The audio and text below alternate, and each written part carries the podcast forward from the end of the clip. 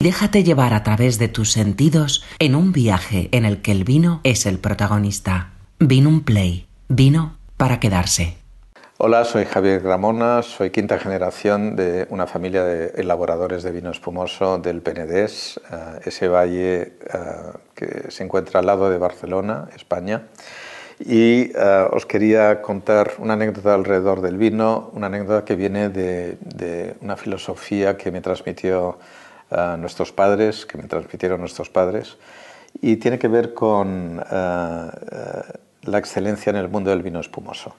Bien es sabido que el vino espumoso por el método tradicional o champenois, si se llama, nace en nuestro país vecino, en Francia, y mi padre me decía, mira, el vino tiene mm, un carácter y una personalidad. El carácter es el que le confiere eh, el suelo, eh, lo que llamamos terroir, el clima, eh, el microbioma. Hoy en día sabemos la vida que hay debajo del suelo y que intentamos promover con la biodinámica en nuestra casa y eh, evidentemente el trabajo del hombre. Esto es lo que compone el carácter de un, de un, vino. Pero básicamente el vino tiene la genética del lugar donde viene y del entorno que, que tiene. Uh, nosotros no intentamos nunca uh, hacer un vino con el carácter o la genética de otro lugar. Tenemos nuestra genética, nuestro carácter, tenemos las uvas Charello, Macabeo, que nos acompañan en todos nuestros vinos de Gramona. Uh, tenemos un microbioma el que tenemos, tenemos este suelo que nos acompaña hoy aquí, este suelo del terciario uh, que había sido cubierto por mar y por lo tanto lleno de, de, shelves, no sé cómo dice en español ahora, de conchas eh, y con toda la salinidad que esto nos da. muy interesante, calcáreo, arcilloso y bien, eso es el que produce, por lo tanto, el carácter de nuestros vinos. Luego tenemos la personalidad de un vino. La personalidad, eh, mi padre lo equiparaba a la educación, a la educación en las personas. Decía, mira, un niño muy joven tiene un carácter y luego, pues si crece en una familia u otra, si va a una escuela u otra, una educación, una, cultura u otra, si, frecuenta un ambiente u otro, tendrá una personalidad determinada. Y eso va a determinar, pues, si la complejidad de esa persona, la sabiduría, la complejidad en el vino, la sabiduría en la persona, ¿no? el conocimiento, va a determinar la elegancia de esa persona, el equilibrio de esa persona. Fijaros que son adjetivos que usamos en el mundo del vino. entonces, ah, él me decía, mira, cuando, cuando yo era joven, ah, a nosotros nos decían que la elegancia era una mujer de Yves Saint Laurent, vestida de Yves Saint Laurent, con tacones finos, y que solo podía estar en un país determinado, nacer en un país determinado. ¿eh? Los mejores perfumes, la mejor gastronomía, la elegancia en general.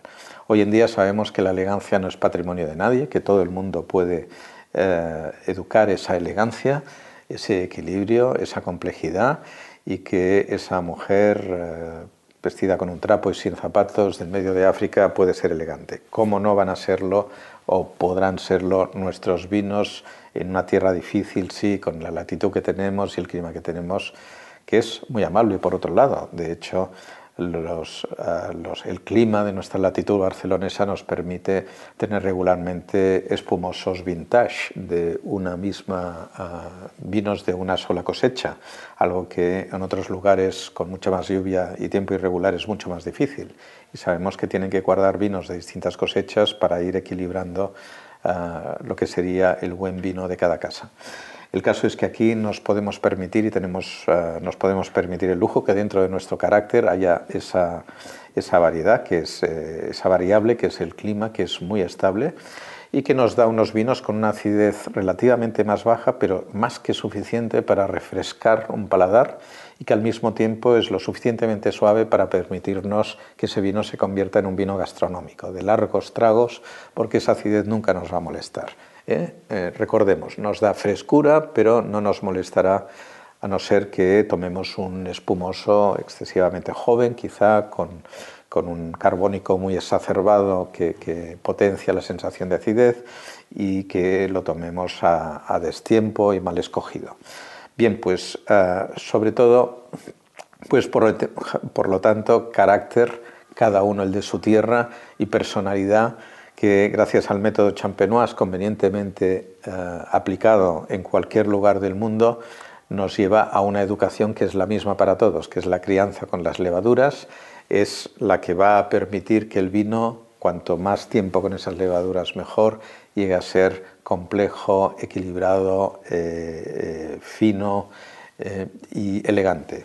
Bien, además se da el caso de que aquí con esta charelo, que es esta uva que nos permite llegar a hacer largas crianzas, cinco años de un imperial, ocho años de un tres lustros, diez años de un Ceyer Valle, quince años de una enoteca, eh, largas crianzas en nuestro país.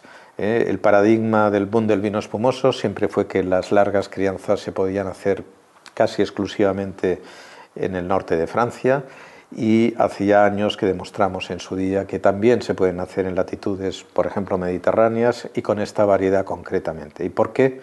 Pues porque la Charello permite que estos vinos lleguen a tantos años de crianza con una oxidación muy leve, es decir, manteniendo un frescor muy ah, apetecible, que es el frescor que se espera de un gran espumoso a pesar de su larga crianza. Eh, eso es posible porque, eh, bien, nosotros no sabíamos cuando nuestros bisabuelos mandaban charelo a Francia durante la filoxera y veían que ese vino llegaba fresco para hacer incluso un vino espumoso, no sabían qué razón había y no fue hasta nada menos que en 1997 la Universidad de Dijon nos dice por primera vez que el charelo es la variedad blanca que han estudiado con más ah, resveratrol, con más antioxidantes, más que cualquier otra variedad ah, blanca. Y también nos dicen que en principio es, ah, tiene más resveratrol que una variedad tinta como por ejemplo la Mourvèdre o la Pinot Noir. Bien, pues esto lo confirma la Universidad de Washington en el 2006 y en un estudio más profundo e importante nos dicen que eh, la Charello tiene eh, estos estilbenos, unos eh, antioxidantes que efectivamente no se encuentran en la misma proporción en otras variedades, ni blancas ni tintas mayormente. Con lo cual nos lleva a entender el por qué el charello, con esa capacidad antioxidante y con una acidez en nuestra tierra relativamente suave, que hace que un vino pueda ser Brun Nature, por ejemplo, como es el caso de nuestras etiquetas negras, no necesite ninguna adicción de licor. Ah, si se añade licor es porque nosotros queremos hacerlo, es como la cocina y la salsa. ¿eh? Nosotros queremos hacer platos ah, sin licor y con licor. Así es como la charello nos permite llegar, decíamos, con esa acidez eh, relativamente suave a muy largas crianzas, porque mantiene el vino vivo, lo mantiene fresco y eso hace que persigamos eh, esa complejidad y esa elegancia propias de vinos muy maduros que eh, llegan tan lejos como los que hoy tenemos aquí. He querido traer una pequeña perla de algo que hacemos en casa y que es bueno, pues, lo que consideramos un producto muy excepcional. Ah, bien, Gramona está basado en, la cultura del espumoso español que empezó mm, aproximadamente a finales del siglo XIX ah, y que ah, tuvo un, un, gran auge cuando los franceses tuvieron la filoxera eh, ellos tuvieron que venir aquí a comprarnos vino, desde Burdeos fueron a Rioja para los tintos y los blancos los encontraron en el Penedés, sobre todo en Cataluña, y encontraron una uva, la Charelo, que eh, la mandábamos, mis bisabuelos la mandaban a Francia y al norte de Francia también para elaborar vinos blancos y espumosos. Y así fue como supimos que la Charelo era una uva muy interesante para elaborar vino espumoso. Aquí hoy tenemos tres vinos, pues eh, un tres lustros de Gramona, eh, un 80% Charello y 20% Macabeo, eh, un espumoso de larga crianza, de 8 años de crianza. Tenemos una Pinot Noir y una Chardonnay. Y diréis, bueno, Pinot Noir y Chardonnay, pues sí, porque aunque durante prácticamente pues más de medio siglo estuvimos elaborando básicamente Charello a raíz de que supiéramos que era un vino interesante para hacer vino espumoso durante la filoxera francesa. nuestra familia, cuando tuvo que mandar a sus hijos a estudiar enología ah, ya por los años 70 ah, y 80, se encontró con que la enología no era un grado superior en España, la única universidad en el mundo que tenía una facultad ah, con un departamento de vinos espumosos era Dijon. Y así fue como Jaime mm, Gramona, de nuestra generación, fue enviado a Dijon para estudiar vinos espumosos. Y ahí, naturalmente, joven todavía, se enamoró de la Chardonnay y la Pinot Noir, dos variedades que se usan en la Borgoña para hacer vino tranquilo, y también Cremant, Cremant que sería un vino espumoso de método champenois, pero elaborado fuera de la Champaña. Ah, bien, Jaime también fue luego a estudiar o a trabajar y hacer sus prácticas a la Champaña, y cuando volvió a España, ah, este representante de la quinta generación y mi primo, ah, pues eh, nos pidió a la familia que plantásemos una hectárea de eh, Pinot Noir y un par de hectáreas de Chardonnay. Y así fue como la familia, dentro de su oferta de vinos espumosos básicamente eh, relacionados con la uva autóctona de nuestra tierra, una uva, la Charelo, que es única en el mundo y que está básicamente en la zona de Cataluña, pues también elabora una muy pequeña cantidad de un rosado de Pinot Noir y un Blanc de Blancs de Chardonnay. Y hoy os traemos estas tres botellas, Chardonnay, Pinot Noir y Charello, para que veáis mm, las variedades con las que se hacen los vinos espumosos de más larga crianza en el mundo. Bien, pues empezaremos con la Chardonnay. Eh, de nuestro argent, así es como lo llamamos a nuestras variedades foráneas, argent blanco y argent rosado. Bien, eh, es un vino blanco, vino le llamo siempre a los espumosos, que son ante todo vino, vino blanco del año 2016, vintage, por lo tanto, con aproximadamente cinco años de crianza en estos momentos y que es un vino femenino, sutil, fino, elegante.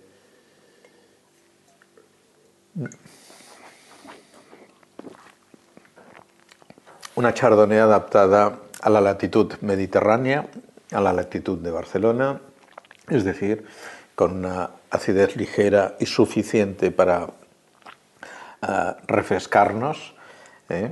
pero que, ah, mm, bueno, no es una acidez invasiva, no es una acidez que necesite una, adicción de licor importante eh, y es un vino ancho, es un vino carnoso, es un vino elegante y es un vino que ya tiene la complejidad de unos años de crianza en levadura. Tenemos eh, la Pinot Noir. La Pinot Noir es esa otra gran componente de los uh, champagnes